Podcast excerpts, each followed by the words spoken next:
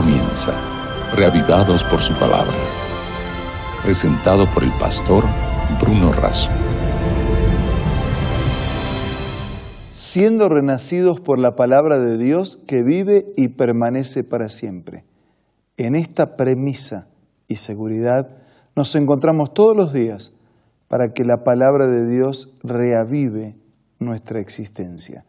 Hoy nos dedicamos al capítulo 42 del libro de Isaías. Pero antes pedimos la bendición de Dios. Señor, al abrir tu palabra, abre nuestra mente y corazón para entender tu mensaje. Te lo pido y te lo agradezco en el nombre de Jesús. Amén.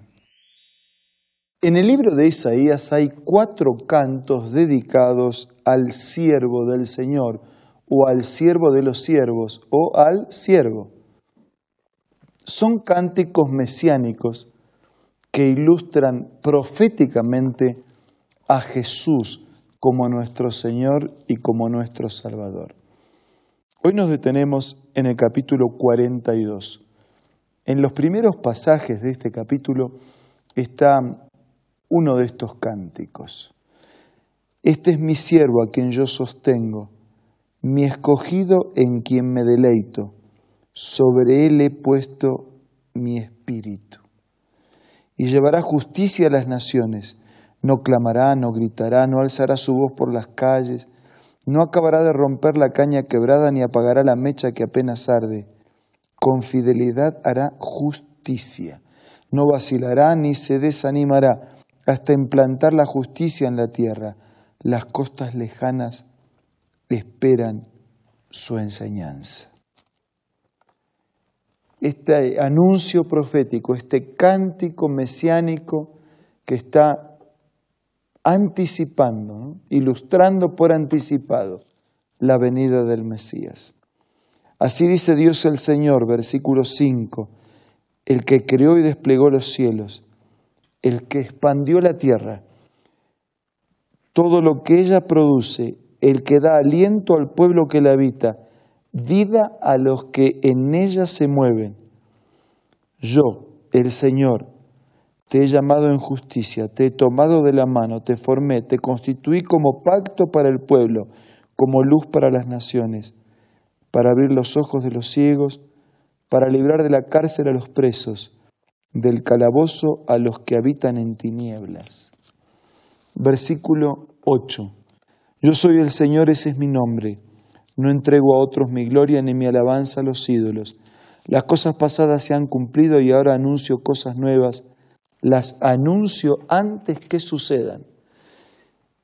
Y en el mismo capítulo y en este mismo cántico mesiánico que ilustra por anticipado lo que sería el Mesías, tenemos la, comprobación de lo que acabo de decir.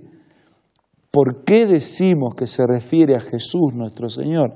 Porque habla de que todo lo creó, habla de que todo lo sustenta, habla de que entregaría su vida, que haría un pacto con sus hijos, que produciría libertad de la esclavitud y que anunciaría el futuro y lo que habría de acontecer antes que acontezca. Por eso estamos seguros que se trata del Mesías que se trata de Jesús, nuestro Señor y Salvador, el eterno, el creador, el fiel, el amante, el, todopoderoso, el que forma, el que constituye, el que limpia, el que perdona, el que libera.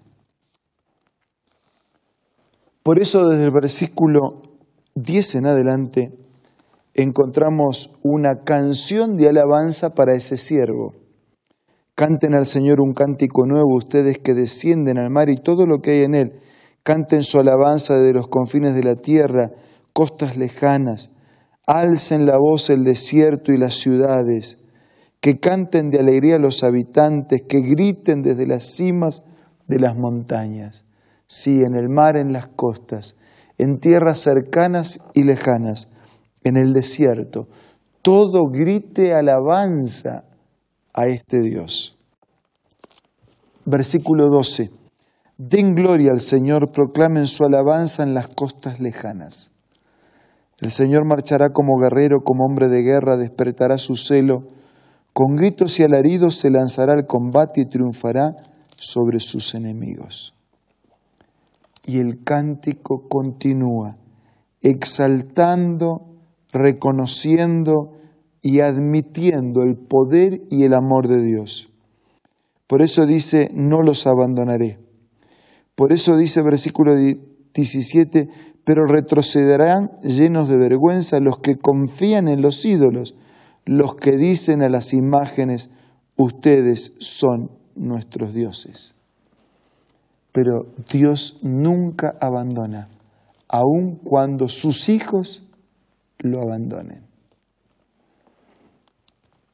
Por eso desde el versículo 18 en adelante se nos explican los pecados de ese pueblo que podrían ser los nuestros también.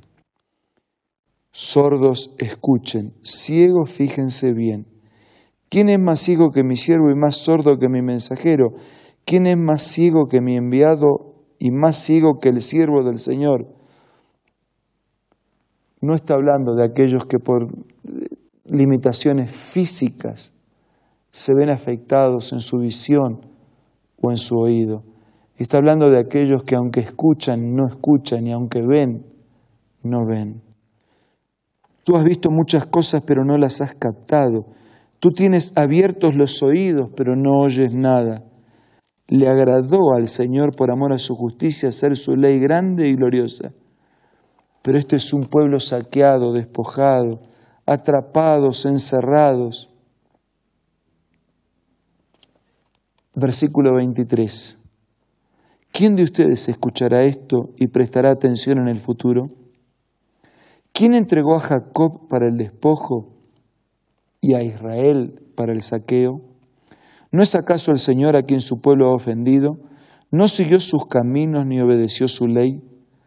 Por eso el Señor derramó sobre él su ardiente ira y el furor de la guerra. Lo envolvió en llamas, pero no comprendió, lo consumió, pero no lo tomó en serio. Los pecados de un pueblo que viendo la bendición de Dios no la ven, no la perciben, que escuchando la voz amorosa y guiadora del Señor no escuchan, no la siguen, no obedecen. Este es un capítulo atractivo y sumamente significativo. Porque por un lado encuentro la fidelidad de un Dios que se encarna en la miseria de nuestra humanidad para ser nuestro Mesías y nuestro Salvador. Y por el otro lado encuentro personas destinatarias de ese amor que de a ratos cierran sus oídos y sus ojos para no ver la bendición, la existencia, la voluntad y la guía de parte de Dios. ¿Cómo llamar a esas personas? Con una mano en el corazón tenemos que admitir que no hay sabiduría en ese procedimiento. Y con la misma mano en el corazón tenemos que reconocer que tal vez nosotros mismos seamos los amonestados por este mensaje. No se trata simplemente de un relato de la historia, sino que debemos aplicar ese relato histórico también a nuestra existencia. No ofrezcamos resistencia al amor de Dios. Más bien, tengamos un corazón sensible como para responder con amor a su amor y con fidelidad a su fidelidad. Yo quiero hacer eso. ¿Y usted? Yo quiero agradecerle a Dios por su amor fiel y pedirle que me ayude para ser recíproco con ese amor. Ahora usemos estos momentos para hablar con Dios a través de la oración.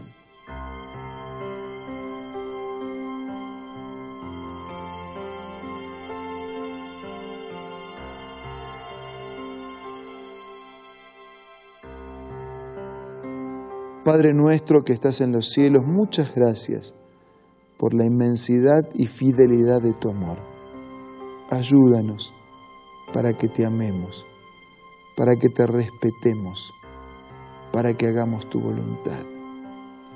Que las aplicaciones de esta de repasar la historia de tu pueblo en el pasado puedan ser incorporadas a nuestra vida, aprendiendo de sus virtudes y no repitiendo sus errores. Te lo pido y te lo agradezco todo en el nombre de Jesús. Amén.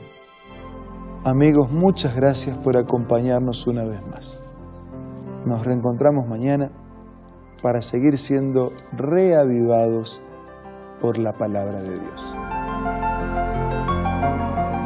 Esto fue Reavivados por su palabra, presentado por el pastor Bruno Razo.